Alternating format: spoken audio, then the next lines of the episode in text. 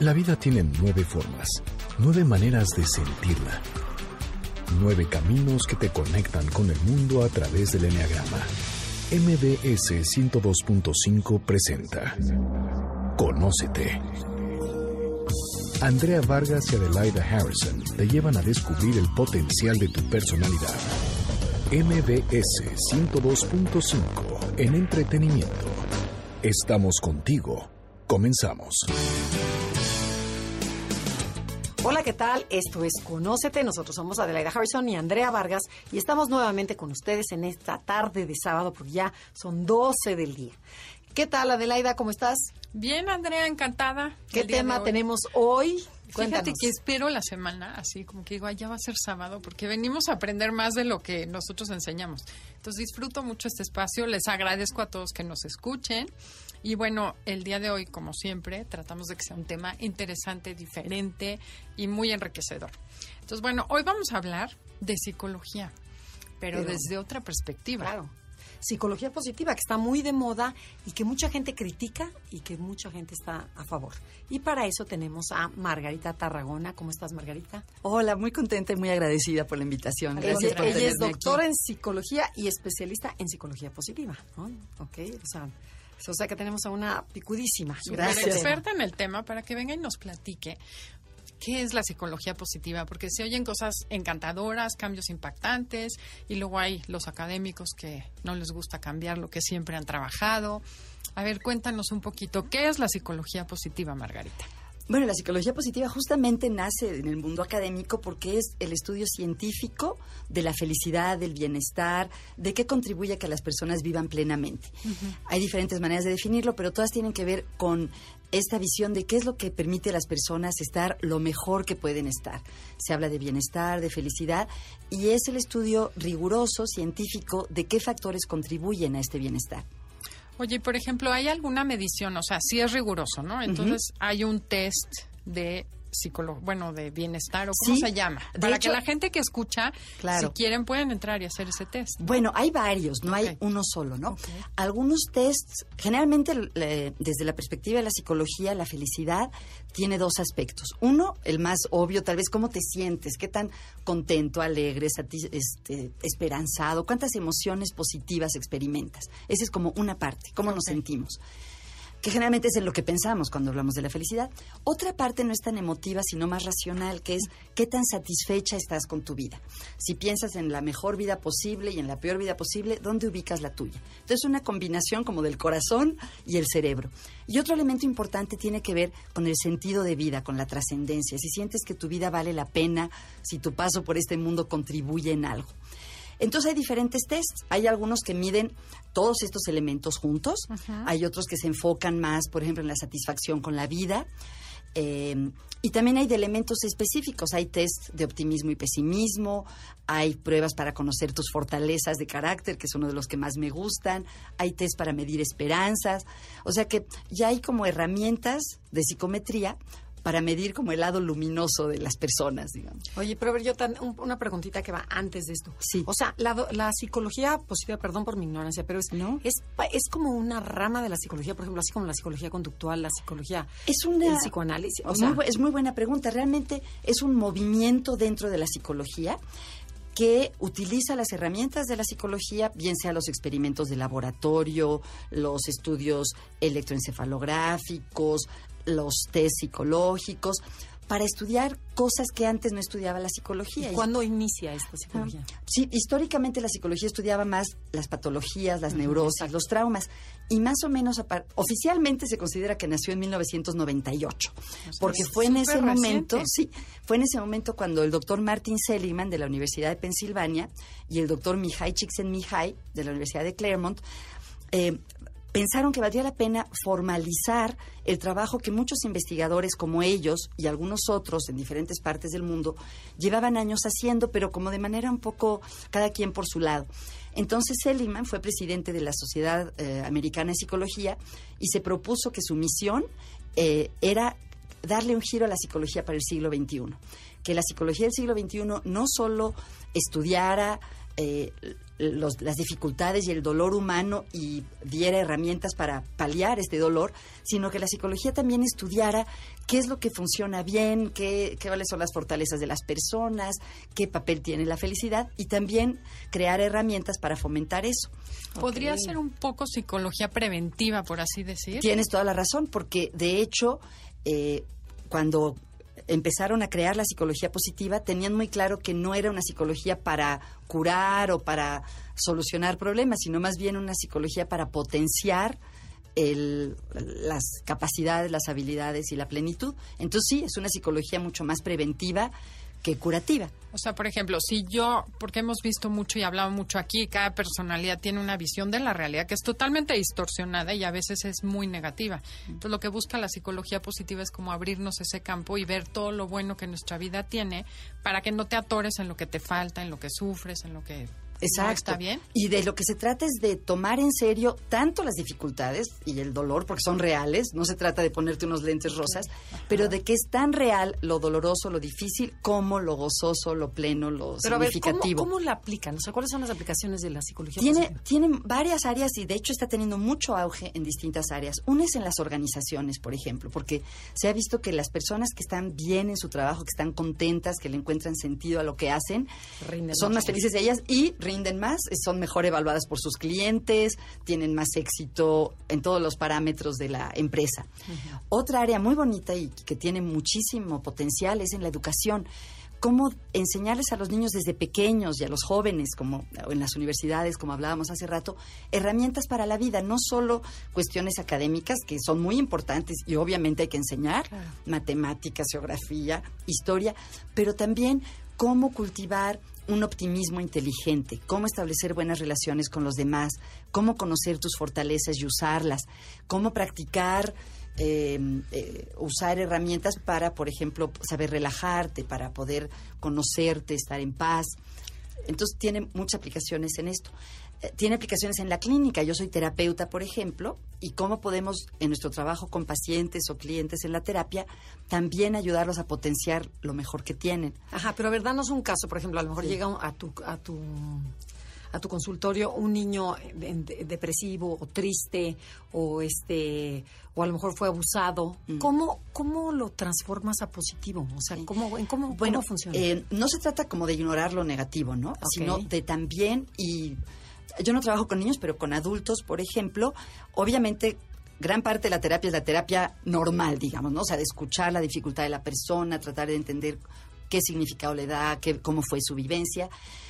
Pero también, por ejemplo, al principio de la terapia siempre le pregunto a las personas, antes de que entremos en el motivo que te trae aquí, cuéntame de ti, ¿qué es lo que más te apasiona? ¿Qué es lo que mejor haces? ¿Qué es, ¿Cuáles son las relaciones más importantes en tu vida? Entonces ya tenemos eso como telón para ahora sí entrar al problema, al- a la tristeza que los tiene, pero sabiendo que existe lo otro. Y muchas veces, por ejemplo, les pido a los clientes en la terapia que hagan justamente una prueba de fortalezas y me traigan los resultados de sus fortalezas. Entonces pensamos, bueno, ¿cuáles son tus fortalezas más importantes? Por ejemplo, el sentido de justicia, el aprecio por la belleza, la perseverancia. ¿no? ¿Cómo te puede servir alguna de estas fortalezas para enfrentar tu dilema actual? Entonces, no es, digamos, no es una terapia que reemplace las anteriores, sino que suplementa o le agrega algo más. O sea, no es positivismo patológico. No, Exacto, definitivamente es no. esa es la crítica Esa es la que creencia No, que no. hay alrededor de que hay. No veas tus problemas, ve lo No, lindo y claro que agradece la vida. No, no, definitivamente Ok, no es eso. acláranos más porque hay mucha creencia Eso es muy alrededor de eso. De hecho, uno de mis libros favoritos de un gran investigador que se llama Carmelo Vázquez en la Complutense de Madrid se llama Optimismo Inteligente. Y me gusta ese adjetivo. O sea, no, se- no es de ser optimista, de ver solo lo bueno. De hecho, algunas cosas muy interesantes es que se ha visto que, por ejemplo, las personas optimistas no es que nieguen los problemas, sino al contrario, que los enfrentan porque piensan que puede haber solución.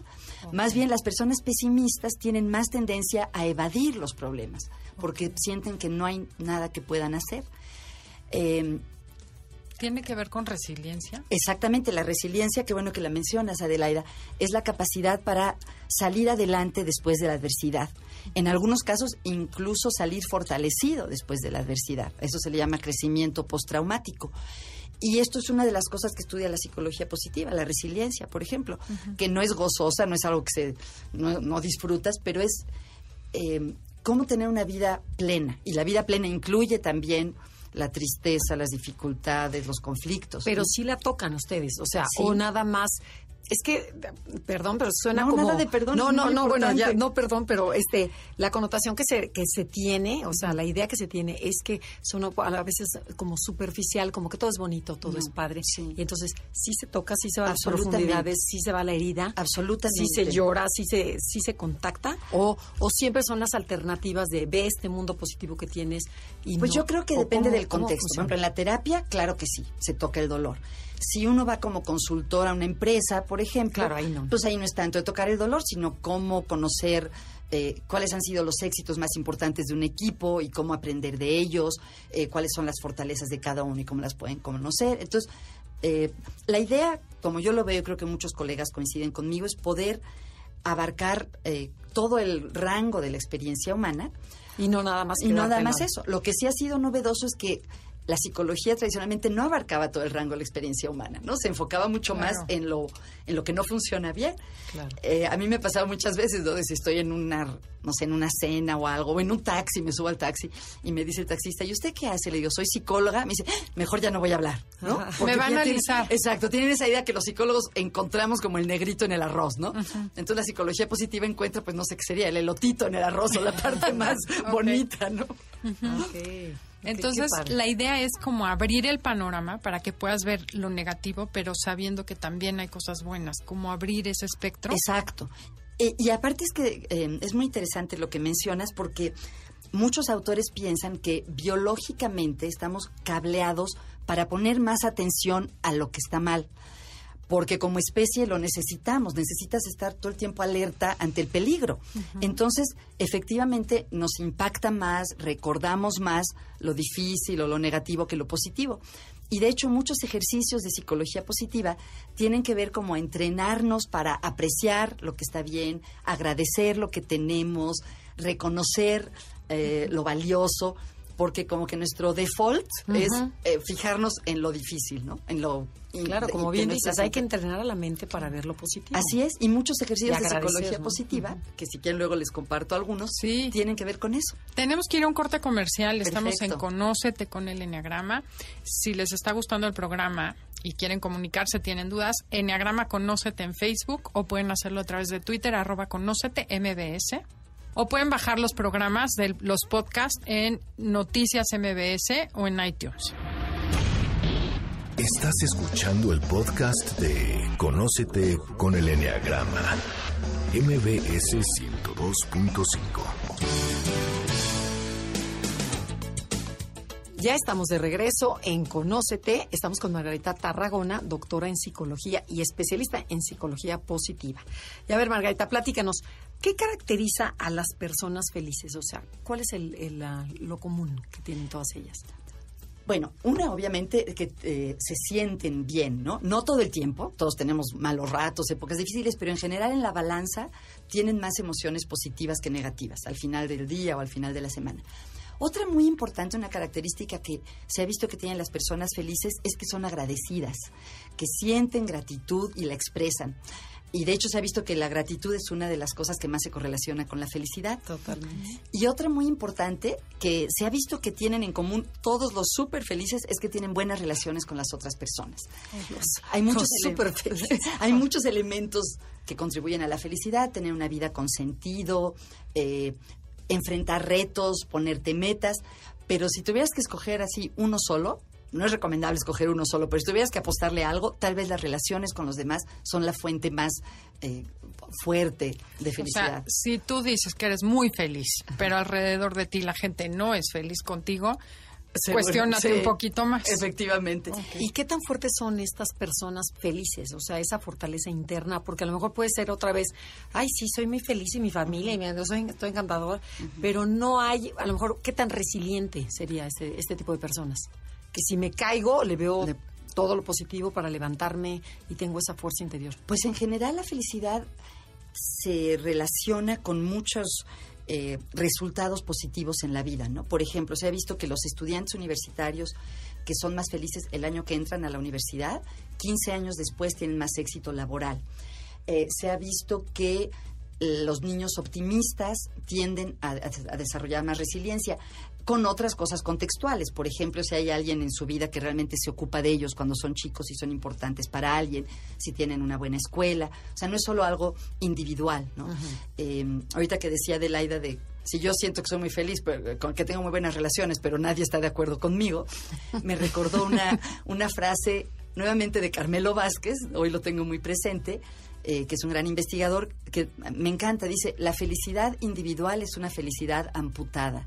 ¿No? O sea que es muy difícil ser feliz en lo individual si no tiene que ver con tus relaciones con los demás y con el contexto. ¿no? Claro. Eh, Sí, o sea, sí, sí, ya me la contestaste. O sea, sí, es una persona feliz es porque sí tiene esa fuerza interior. O sea, efectivamente sí se levanta porque tiene esa herramienta para ver la vida de mejor manera. Le encuentra sentido a su vida. Una pregunta, ¿la felicidad se contagia? Sí, eso es increíble. Se, de, de hecho, científicamente se llama contagio emocional y se ha visto, hacen así como unos diagramas de redes de, de tu estado de ánimo y de la gente cercana a ti, y se ha visto, por ejemplo, que si tú estás de buenas, tus personas más cercanas están de buenas, tus amigas. Pero también los amigos de tus amigos, o sea, tu nivel de, bienestar influye a personas que a lo mejor tú no conoces a través de otras. Por ejemplo, a lo mejor tu felicidad influye a la de Andrea y Andrea tiene una prima que no te conoce a ti, pero a través de Andrea también. se da este efecto como que se, eh, se, se va esparciendo el estado emocional, tanto el positivo como el negativo sí, a lo mejor en el súper, ¿no? Estoy pensando en un, que llega así, hola señorita, ¿qué tal? ¿Cómo está? No sé qué, tú ya también le metiste la felicidad. Aunque él dice, ¿qué tiene de buenos?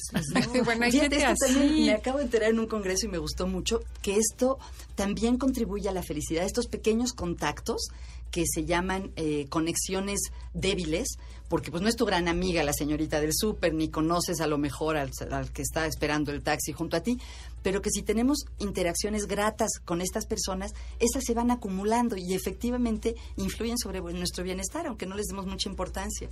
Y así como si eres un amargado, vas a influir en el malestar de muchísimas personas. Efectivamente. Para ser más responsables de cómo andamos por eso, la vida. Eso es, eh, qué bonita palabra, responsable, o sea que nuestro cómo estamos no solo nos influye a nosotros, sino que tiene un impacto. Bueno, y en la familia lo vemos mucho, o en las escuelas, ¿no? Que ves las mamás. Sí somos bien responsables y generadoras de bienestar o malestar, porque el día que llegas tú de mal humor, todo se pone de cabeza en la casa. Y digo mamá porque es la que tradicionalmente está, ¿no? O llega el señor en la noche de mal humor y ya todo el mundo salió corriendo y se acabó la convivencia familiar, nada más porque viene de malas. Y sí empieza esa cadena. Hace rato, Adelaide, no sé si tus radioescuchas saben, seguramente sí que estás estudiando neurología, neurociencias. Neurociencias. Neurociencias. Y una investigadora que se llama Bárbara Fredrickson justamente ha encontrado que cuando estás interactuando con alguien, se empiezan a sincronizar las frecuencias cerebrales. Y por eso se da esta resonancia emocional. Cuando estás con alguien, sin darte cuenta, adoptas un poco la misma postura, te mueves igual, pero a un nivel todavía más básico, se sincroniza la actividad cerebral. O sea que hay una explicación digamos, neurofisiológica para este contagio emocional. Sí, es impactante y además hay otra cosa que de las que he encontrado por ahí, que la frecuencia, o sea, las emociones obviamente tienen frecuencia y que no estamos conscientes. Nosotros tenemos agua y el agua todo se transmite por cargas eléctricas y que la frecuencia del miedo es la mitad casi o más chica, más larga y más lenta que la de la felicidad. Hmm. Entonces, que cuando estás feliz, activas muchos más en el cromosoma el gen, activas más puntos con la misma vibración de la emoción y entonces por eso la gente que tiene mayor felicidad tiene mayor capacidad o mayores anticuerpos y resistencia a la enfermedad, porque están activos muchos más puntos de su opción genética o de su ADN. Ah, no ha habido esa parte, pero sí hay mucha evidencia de que el estado emocional afecta a la salud. Pero es por eso, porque el agua vibra y la vibración mientras más alta, o frecuencia, porque vibración suena a cosas esotéricas. No, la frecuencia real de la sustancia y de la química, pues todo tiene... todos son átomos y vibramos. Qué interesante. Ahorita que mencionaste los cromosomas, se ha estudiado que el efecto de, las emociones positivas en los cromosomas. Y bueno, a lo mejor esto es muy técnico, pero los cromosomas parecen así como unas X y las puntitas se llaman los telómeros. Y conforme envejecemos, esas puntitas se van desgastando. Y se ha visto que las personas que experimentan emociones positivas preservan o les duran más tiempo. Eh, más largo, los se alargan los telómeros, o sea, no se les desgastan tan rápidamente. Y además que puedes volver a, fortalecer ese telómero. Ya está comprobado que no nada más se empiezan a cortar cuando cada vez que te enojas se, empieza a desgastar, pero ya a través de pensamientos positivos y de, bueno, ya parece que soy de, soy tu aliada. no, a través de pensamientos positivos o de agradecer o de cambiar la imagen a algo positivo, el telómero empieza a crecer nuevamente. Ah, eso no lo había Sí, esa es la, nueva, teoría. bueno, ya con conservarlo vamos de acá. Exacto, ¿verdad? Sí. Ok, bueno, y tú tenías una pregunta sobre México. Sí, ahorita que estás diciendo eso de que es contagioso y que se extiende en redes, se o sea, nuestro país me llamó la atención que un día vi una estadística así al aire. No sé si somos el primer lugar o el segundo lugar en índice de felicidad del mundo cuando nuestro poder adquisitivo y la situación económica y de violencia no corresponde a que seamos el primer país en nada, más que en violencia y en mil cosas. ¿Por qué sucede eso? A mí también me intriga. El, lo del segundo lugar no lo he leído. Hay muchas mediciones diferentes. Uno que sí tengo en mente es el, World Happiness Report o el Reporte Internacional de Felicidad. Ahí estamos como en el nivel 14 eh, o 15. O sea, no estamos esto lo escuché hace como cuatro años en el radio. pero aún así, en general, Latinoamérica y México también tiene un nivel de felicidad desproporcionado, por ejemplo, a su nivel de ingreso. Exacto. El nivel de felicidad de los mexicanos es superior al de muchos países de Europa como España, Francia, Italia, aunque económicamente nuestra economía es mucho menos fuerte que la de esos países. A eso le llaman la paradoja latinoamericana. Eh, y de hecho en México el INEGI ya desde hace varios años mide los niveles de bienestar subjetivo, que es de felicidad, y lo mide muy bien, me da mucho orgullo saber eso. Uno de los directores de investigación, el doctor Gerardo Leiva, es parte de un comité científico internacional para medir el bienestar de los países. Entonces podemos confiar en que está bien medido. Y mide tanto las emociones positivas como la satisfacción con la vida en una escala de 0 a 10 y en ambas estamos como en 8. O sea que tenemos 8 tanto en qué tan satisfechos estamos con la vida y qué tan bien nos sentimos. Y lo que han visto es que lo que más contribuye a esta felicidad de los mexicanos es la calidad de las relaciones familiares, la importancia de las relaciones familiares, eh, las relaciones sociales en general una que siempre me ha intrigado, que nos sentimos con mucha libertad de decidir. Eh, ¿Y cuál otra? El aspecto personal. Y lo que nos tiene menos satisfechos tiene que ver con cuestiones de la economía, el gobierno y la violencia. Ok, pero tampoco nos preocupamos demasiado en cambiarlo. Eso no lo, no lo sé. Pero ¿a qué se debe? O sea, ¿a qué se debe que, de acuerdo a tu experiencia como psicóloga, a que la gente, a pesar de que viva circunstancias peligrosas y de asaltos y de todo, seas feliz? Es lo que dices, la familia y esta, a lo mejor, esa actitud de el mexicano de no importa, de no quiero ver tiene que ver pues eso? no? creo que específico. Creo que ah, recuerden que estos son como promedios estadísticos. Entonces yo creo que si tú eres la víctima del asalto, si tú eres la víctima de la, pues tú no. No, no es en general, ¿no? En general, no estoy segura, pero a mí sí me da la impresión, y por lo que he leído en diferentes investigaciones, tiene que ver con esta calidad de las relaciones interpersonales, de que realmente tenemos buenos amigos, tenemos familias extensas que tienden a, verse con frecuencia. Sí, no estás solo, ¿no? Nos, reímos mucho, ¿no? En general. Este, somos sonrientes. No sé si les ha pasado que a veces van a otro país y como que la gente no es tan sonriente como aquí. Aquí tocamos mucho. También, ¿no? Entonces creo que eh, que la explicación sí va por ese lado como relacional, lo cual no significa que no haya que corregir todas las deficiencias y problemas estructurales, como dicen los economistas y políticos, que creo que son muy sí, importantes. Claro, aquí a lo mejor la comadre, el compadre que te toca, y mire, compadre, nos tomamos y nos abrazamos y nos apapachamos, eso a veces no existe en otros países, de que más, más solos. Efectivamente. Que eso al final, a lo mejor en vez de usarlo como un trampolín, lo estamos usando de colchón, porque como tengo muy cómodas mis relaciones cercanas, pues no me preocupo lo que sucede después. Es, tenemos que ir a un corte comercial. Esto es Conócete con el Enneagrama. El tema del día de hoy es psicología positiva. Estás escuchando el podcast de Conócete con el Enneagrama.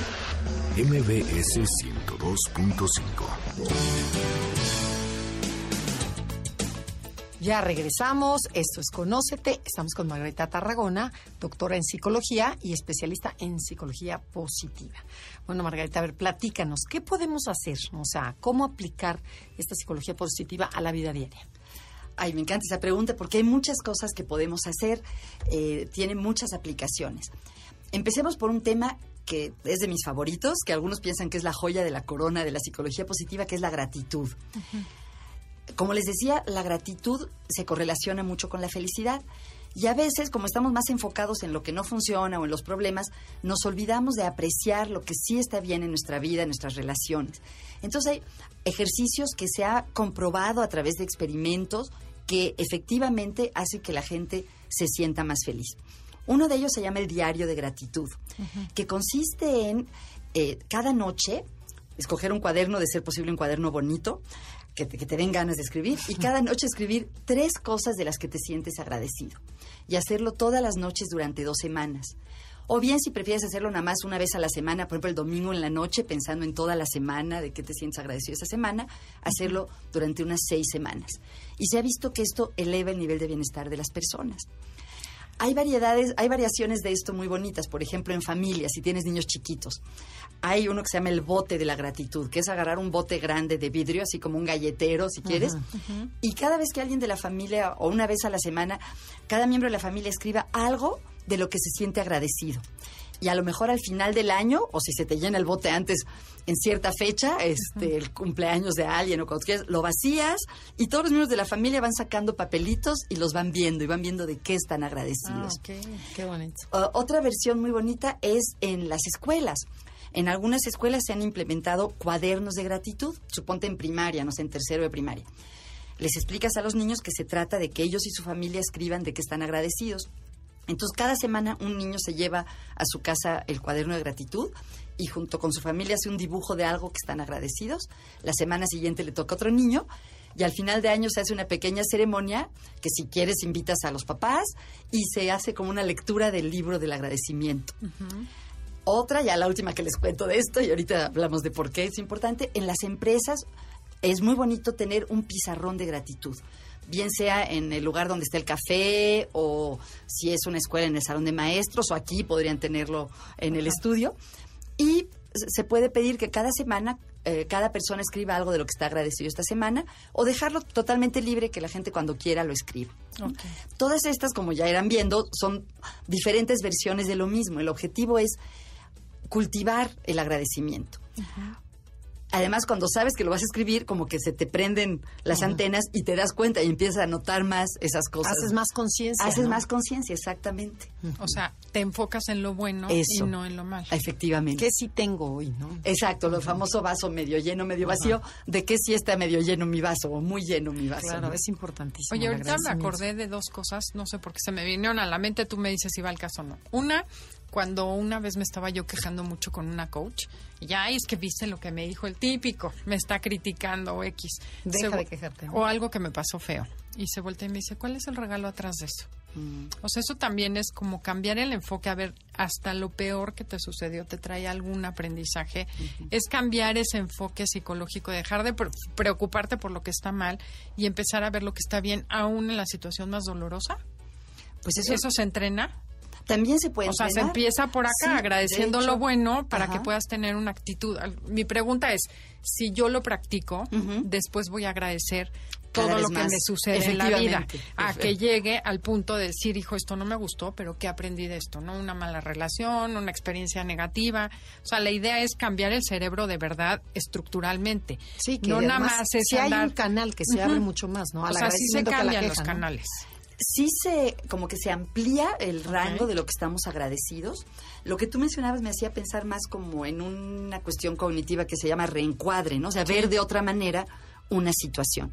Y me recordó cuando hablábamos hace un rato sobre el optimismo, que se ha visto que las personas optimistas en general, cuando es posible, tienden a verle el lado positivo a una situación.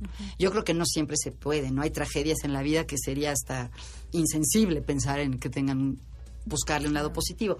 Pero sí, efectivamente, la gente optimista en ocasiones ve, ve eso, ¿no? Por ejemplo, justo ayer estaba en una sesión de coaching eh, con una clienta a la que sorpresivamente eh, le habían dicho que ya no podía, en, en un mes ya no iba a poder trabajar donde trabajaba, y, y ella decía, estoy pensando que a lo mejor esto me va a obligar a dar el paso que desde hace tiempo quería dar, que era independizarme. ¿no? Entonces, eso es un reencuadre que a pesar de que estaba choqueada y muy triste, ya estaba empezando a ver que eso podía ser una oportunidad, por ejemplo. Es que eso lo veo, por ejemplo, tuvimos hace un tiempo, no muy, como un mes y pico, el programa de depresión y suicidio en jóvenes. Ay, y duro. los testimonios que nos dieron los jóvenes que estuvieron aquí, que ya pasaron la depresión y que salieron adelante, bueno. todos decían eso. Una chava dijo, agradezco mi depresión porque hoy en día soy otra persona. Wow. Hice cosas por mi vida. Entonces, quiero entender que ese es el sentido, porque Andrea y yo teníamos la imagen, y creo que mucha gente, de que la psicología positiva nada más te dice las cosas sin tener un sentido y un fundamento. No, justamente qué bueno que lo mencionas porque lo que le da su sello a la psicología positiva es que está basada en investigaciones científicas. No es la única fuente de conocimiento sobre la felicidad. Hay muchísimas, obviamente, las tradiciones espirituales, la filosofía, la experiencia personal, la cultura popular, pero la psicología positiva lo que aporta como un granito de arena es que Sí. esto está basado en la investigación. Y funciona. Sí. Ok, Sí, sí, que eso sí. es importante. ¿no? También, Sí, efectivamente. está, está comprobado, ¿no? Científicamente que, el- que se hacen como avenidas, si era antes una calle delgadita para llegar a la parte En positiva y, y la parte negativa de queja, que lo tenemos todo el mundo amplísima, este, la vas tú. Es el cerebro se de ver así físicamente. camino se- neuronal, El ¿no? camino Se- neuronal se se, va abre. fortaleciendo, Exactamente. efectivamente. Y llegas mucho más rápido a la- a la- al Efectivamente. practicarlo como cualquier músculo. Ok, bueno, y a ver, otra manera, que, que- ¿qué, otra, ma- ¿qué otra cosa podemos hacer? Ese es una, el agradecimiento. Otra, se- ya ven que hemos hablado mucho de la importancia de las relaciones personales, cuidar nuestras relaciones personales. Tal vez esto no debería hacer falta decirlo porque es obvio, pero hoy, por ejemplo, vi a un amigo que somos amigos de toda la vida desde niños y me decía, es que ya nunca nos vemos con tu esposo y con mi esposa y nosotros. eh, Y, y nos pasa muchos, como que vivimos vidas muy agitadas y no nos damos tiempo de ver a nuestros amigos, a veces hasta a nuestra familia. Entonces, aunque se- suene un consejo innecesario, cuidar y cultivar nuestras relaciones interpersonales. Eso es algo también muy importante. Sí, porque surge la alegría, ¿no? Ahí, en- cuando ves a las personas, surge el amor, te vuelves a acordar. Entonces, cortas también con la actividad. Y bueno, me imagino que todo eso estimula la parte positiva, ¿no? Claro, aparte que, que tener una red social fuerte es importantísimo. Algunas investigaciones han encontrado que las personas que no tienen una red social, o sea, no tienen otras personas que las apoyen, a quien recurrir en caso de una emergencia, si no tienes esa red social, tu riesgo de mortalidad es comparable al de si fumas o si tienes la presión arterial alta. Total. O sea que no es así una cosita extra, es algo fundamental para los seres humanos, ese contacto. Y que eso sí lo tenemos en América Afortunadamente, Latina. y hay que cuidarlo, ¿no? Muy bien. Hay que Claro, cuidarlo. Hay, que ver. Ahora sí. Sí. que cuando ves las barbas de tu vecino cortadas. Exacto. Otra cosa que es muy importante es que el bienestar no es solo como del cuello para arriba, ¿no? Sino que tiene mucho que ver nuestro cuerpo. Y cada vez hay más evidencia de la importancia de la actividad física para estar bien psicológicamente. O sea, las endorfinas que te produce el hacer ejercicio. Te produce endorfinas, también serotonina, o sea, realmente eh, te ayuda a estar bien psicológicamente, a tal grado que se ha visto que el hacer ejercicio aeróbico tres veces a la semana tiene un efecto comparable al de tomar una medicina antidepresiva para la depresión moderada. Wow. Ojo, no quiere decir que si alguno de ustedes está tomando un antidepresivo lo deje de tomar, pero sí es muy importante que los médicos, los psicólogos, cuando hacemos una entrevista, también le preguntemos a las personas, ¿y usted cuánto ejercicio hace? ¿Se mueve? Es importantísimo. ¿no? Otro estudio que me viene a la mente fue un estudio hecho con, eh, en escuelas, en, uno en Estados Unidos y otro en Suecia. En uno, a los niños, a- tenían un grupo de mil niños y los dividieron a la mitad. Una mitad tenía su clase de educación física normal, que era una hora a la semana, y al otro le pusieron dos horas de actividad física diaria, que unas eran juego libre, no todo era clase. Y después de un año vieron que los niños que habían tenido más actividad física eh, no solo estaban más contentos, sino que les había ido mejor en sus materias académicas. Otros estudios similares en algunas escuelas de Estados Unidos se pusieron programas de actividad física para reducir la obesidad, porque como han oído hay problemas de obesidad infantil, nosotros también los tenemos. Y vieron que sí, que mejoró como el índice de masa muscular de los niños, bajó el promedio de peso de la escuela, pero lo que no se esperaban es que bajó el ausentismo, o sea, faltaban menos a la escuela los niños, bajaron las incidencias de conflictos y de, y de acoso escolar y mejoró el desempeño académico. Entonces, esta parte de, de cuidar nuestro cuerpo es fundamental. ¿no? Oye, sí, además he escuchado mucho que cuando estás entre los coaches y los CEOs que están súper presionados, que tienes que tomar una decisión y ya te embotaste, ya no sabes, se te paró la creatividad o el que está escribiendo, siempre te dicen, deja de hacer lo que estás haciendo, salte a hacer un ejercicio, a caminar, Caminar. a brincar o a hacer un juego. Y solito viene la creatividad, o sea, te reconectas. Sí. Entonces sí tiene un fundamento Sí, ¿y importante. qué, ¿y qué dirías también, por ejemplo, de usar las manos a lo mejor en algún hobby, ¿no? A lo mejor la cerámica, Ay, pintar, sí. este, esculpir, o sea, creo que el mover las manos te crea muchísimo placer. Sí. O sea, el tocar, o- no estamos acostumbrados, es lo mismo, ¿no? Sí. Estamos haciendo ejercicio, lo que sea, pero las manos son importantísimas para, para ya sea que escribir, este, pintar, tocar la arena, lo que sea, ¿no? Es Esto un- me hace pensar en dos cosas. Por un, un lado, leí hace poco que cuando tomas notas a mano tienes más retención, te acuerdas Claro. más que cuando lo haces en algún aparato y al menos a mí eso sí me pasa, ¿no? Ex- Totalmente. extrañaba el escribir y decidí ya comprarme Mi una libreta libreta para escribir. Eh, y lo que decías de los hobbies, de tener algún pasatiempo, como eh, mencionabas, esculpir o... ¿qué Bueno, y puede ser otro tipo de hobby, cosa, Me recordó otro elemento de la felicidad que es muy importante, que es tener lo que se llama experiencias de flow. Estar en flow es lo que nos pasa cuando estás tan metido en algo que no estás pensando en otra cosa, estás totalmente concentrado y se te pasa el tiempo rápido. Pues eso contribuye a la felicidad también. Entonces, si lo tienes en el trabajo, qué afortunado, ¿no? Si tu trabajo te permite sentirte totalmente absorto, metido en lo que haces, es una maravilla. Pero si no, también se puede buscar por afuera, haciendo deporte, teniendo un pasatiempo, juegos de mesa, en fin, hay una infinidad de actividades. Lo importante es que entremos en ese estado de total concentración. No, y además es divino, se para el tiempo. Así es. O sea, que dices, ya pasaron tres horas, ¿cómo? Increíble. Es que es vivir en presente, en el momento y no Sí. estás en otro lado más que ahí. Exacto. Y esto me lleva... Al mindfulness, ¿no? Exacto, es de lo que iba a hablar. A ver, Tenemos que ir a un corte comercial. Estamos en Conócete con el Enneagrama y regresando del corte vamos a hablar del mindfulness para la felicidad. Y si les está gustando el programa y quieren bajar el podcast, háganlo a través de la estación, es noticiasmbc.com o a través de iTunes, iTunes y, a, y a través de... Y gracias a Montalvo, nuestro amigo, que le mandamos un saludo, que es el único que tiene todos los podcasts en iBox. Entonces, Pero de bueno, todos los cinco años que llevamos al aire, años. ah, tenemos a un amigo que, bueno, que no lo conocemos. O sea, un radio escucha. Un radio escucha que nos ha grabado todo y además lo sube. El, divino. el divino. Qué Sí, estamos muy agradecidos porque De además en ¿eh? ninguna otra página están todos los podcasts. Qué increíble. Y hay cosas muy interesantes que ya se habrían perdido si no fuera por Ay, él. qué Entonces, bonito. Le estamos agradecidos. Eso habla de otro tema que no podemos tocar, que es el altruismo. Esta persona lo hace pues por buena gente nada más, ¿no? Y Y nosotros no, por agradecidas, fíjate cómo la felicidad de muchos se va haciendo gracias a ello, porque muchas gentes han tenido Se acceso a esos benefician de eso, claro. Bueno, Regresamos. Estás escuchando el podcast de Conócete con el Enneagrama, MBS 102.5. Ya regresamos, esto es Conócete. Margarita Tarragona nos estaba platicando sobre el mindfulness. Es otra de las herramientas para tener alegría. Definitivamente, definitivamente. ¿Qué es esto del mindfulness? Bueno, la palabra es en inglés, pero en español se puede eh, decir... No hay traducción, aten- ¿verdad? Es no atención exactamente, plena. se dice atención plena, conciencia plena, a veces presencia plena, pero como mencionaba hace un momento Adelaide, tiene que ver con realmente estar presente en el momento. ¿no?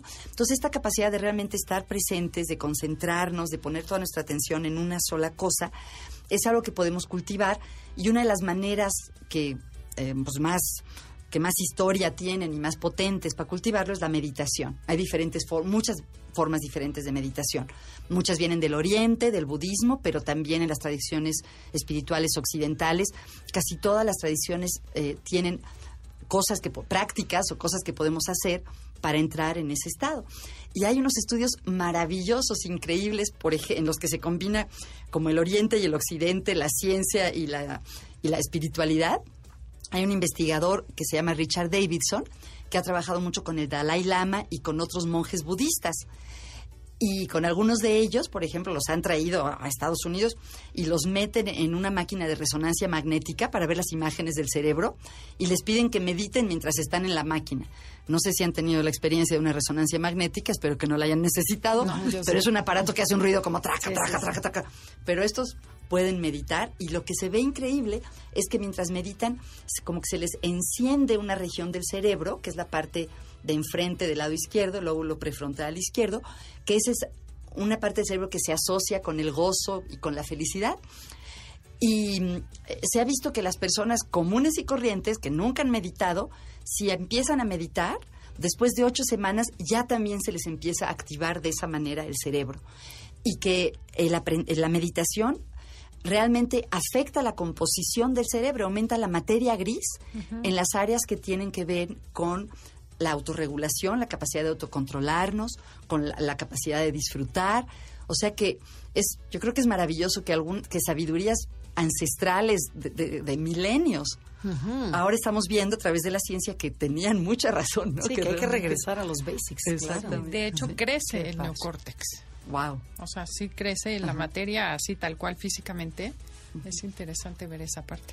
Y acabo de cachar, lo voy a compartir rápido. Hasta arriba no está muy probado, pero vieron que hay unas que se llaman meganeuronas, que son como unas neuronas gigantes que envuelven la parte del neocórtex y que propone este autor que ahí está la conciencia. Ah, Entonces tienes que llegar hasta ese punto para de verdad tener conciencia plena. Mm. Y hay que generar sinapsis para llegar como es la parte más pues más nueva del cerebro y la meditación hace que se formen esas conexiones. Ah, o sea, puedes ah. aprender y llegar a desarrollar una estructura cerebral que te permita vivir en ese estado. Que no es que sea flow, porque es conciencia. No pierdes la conciencia del resto, sino al contrario, vives en el mundo, pero con atención plena a lo que te sucede todos los días. Yo quisiera mencionar algo, como que algunas personas cuando oyen hablar de meditación piensan en religiones orientales o piensan que a lo mejor su religión no, permite eso. Y no necesariamente es así. Puede haber meditación totalmente libre de creencias religiosas. Es como una técnica, ¿no? Por ejemplo, lo que mencionabas de la reducción del estrés basado en la atención plena es una técnica que tiene que ver con respirar, con poner la atención en un objeto. Eh, y que no tiene, no está atada a ningún tipo de creencia religiosa. Entonces, no hay por qué Qué bueno que lo aclaran. Y a ver, y ustedes mencionaron lo de kindfulness. O sea, ¿cuál es la diferencia? A ver, mindfulness ya, ya lo vimos. ¿Y kindfulness qué es? Bueno, eh, sea, hay ciertas tradiciones de, atención plena que también tienen el elemento de la compasión, del, del realmente sentir o empatizar con las otras personas y ser bondadosos con las otras personas. Hay un tipo de meditación que se llama meditación meta, en la que te vas imaginando, por ejemplo, a un ser querido y le deseas eh, que estés libre de peligro, que estés sano, que estés feliz, que tu vida fluya con facilidad y luego te imaginas una persona que no conoces tanto y así vas imaginándote hasta el país entero o el mundo entero, como imaginándotelos de una manera compasiva, amorosa. Entonces, eh, creo que se refiere, a lo mejor ahí ustedes lo, conocen mejor que yo, a esta combinación de la atención plena y, e involucrar al corazón y las emociones positivas. Ok, ok, no, no, había, no había escuchado, pero qué padre. Lo que escuché es que efectivamente el corazón, la frecuencia cardíaca, tiene más influencia, tiene un campo mucho más amplio, y eso se lo aprendí a Gaby, eh, influye más que las ondas cerebrales. La frecuencia cerebral es más importante la del corazón. Entonces, que se potencializa cuando juntas las dos. Pero a ver, entonces, la compasión genera felicidad. Sí, y el altruismo, por ejemplo. Mencionaban a uno de sus radioescuchas que de manera totalmente voluntaria ha hecho una compilación de todos sus programas. Qué maravilla, ¿no? Se ha visto que las personas que hacen algo por los demás, que contribuyen, son más felices, le, le encuentran más sentido a su vida. Y algo muy bonito es que es algo que tenemos desde niños. He visto videos de algunos experimentos que me conmueven en los que llevan al laboratorio a bebitos de un año y medio, de dos años, ¿no? Y el experimentador va cargando unos folders y hace y se le caen, pero eso lo tiene planeado, ¿no? Y el bebito chiquito se acerca a ayudarlo de manera espontánea, ¿no? O ponen a dos niños muy chiquititos y les dan a uno le dan algo de comer y el otro se pone a llorar y muchos niños de manera espontánea parten lo que están comiendo y se lo dan. O sea que realmente es parte de nuestra naturaleza esta capacidad de, ser altruistas. Ok, y si se, se, fomenta, ¿eso cambiaría nuestro índice de felicidad? Yo creo que sí, yo creo que sí. Bueno, y ahora en nuestro país. Sí. ¿Qué podemos hacer por este país? O sea, ahorita acabas de decir que se va expandiendo, ¿no? Eh, la meditación de kindfulness. Pienso en mi familia, luego en los que están más lejos y le deseo bienestar a los demás. O sea, sí podríamos cambiar. Yo pienso que que hay como diferentes niveles de influencia, ¿no? Yo soy psicóloga y trabajo como con personas o con grupos pequeños, pero creo que hay fenómenos ya más grandes que corresponden a otras disciplinas, otros conocimientos, ¿no? La economía, la ciencia política, las leyes. Entonces yo creo que que podemos tratar de estar bien nosotros en la medida de lo posible, pero que hay que hacer cosas que van más allá de la psicología, ¿no? Por ejemplo, eh, no sé, que funcione mejor nuestro sistema de, de, justicia, que haya menos corrupción, que creo que eso va más allá de la psicología.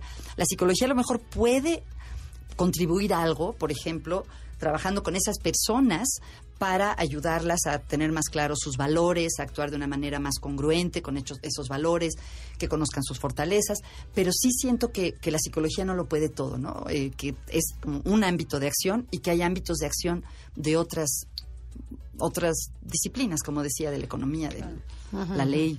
Bueno, se me ocurre ahorita algo, no sé si esté desubicado, pero si tú eres mejor persona y le das al mundo mejores personas a tus hijos, eso sí. Pues obviamente el país cambia, ¿no? Eso sí, ojalá. Muchas veces pienso, porque se me hace un dilema muy interesante, creo que, no sé si decir tristemente o desgraciadamente, como que los países cambian a un ritmo más lento de lo que transcurre la existencia de los individuos, ¿no? Entonces hay como un desfase. A lo mejor en, en, lo que me queda de vida, a lo mejor no veo grandes cambios en mi país, pero no quiere decir que no deba de hacer todo lo que pueda por contribuir en el tiempo que tengo, ¿no? Entonces es una especie de, no sé cómo decirle, dinámica o tratar de estar bien uno en lo que le toca y al mismo tiempo tratar de tener un impacto positivo en el mundo y en A mí Me, me vino ahorita un cuento que me contaron alguna vez del sembrador de dátiles, no sé si lo has escuchado. No, pero suena muy bonito. Pasa un señor y le dice, oye, estás loco, estás sembrando dátiles, tú no sabes cuánto tarda el árbol, la palmera de dátiles en dar dátiles, más de 300 años. Tú te vas a morir y ni tus nietos van a ver los dátiles.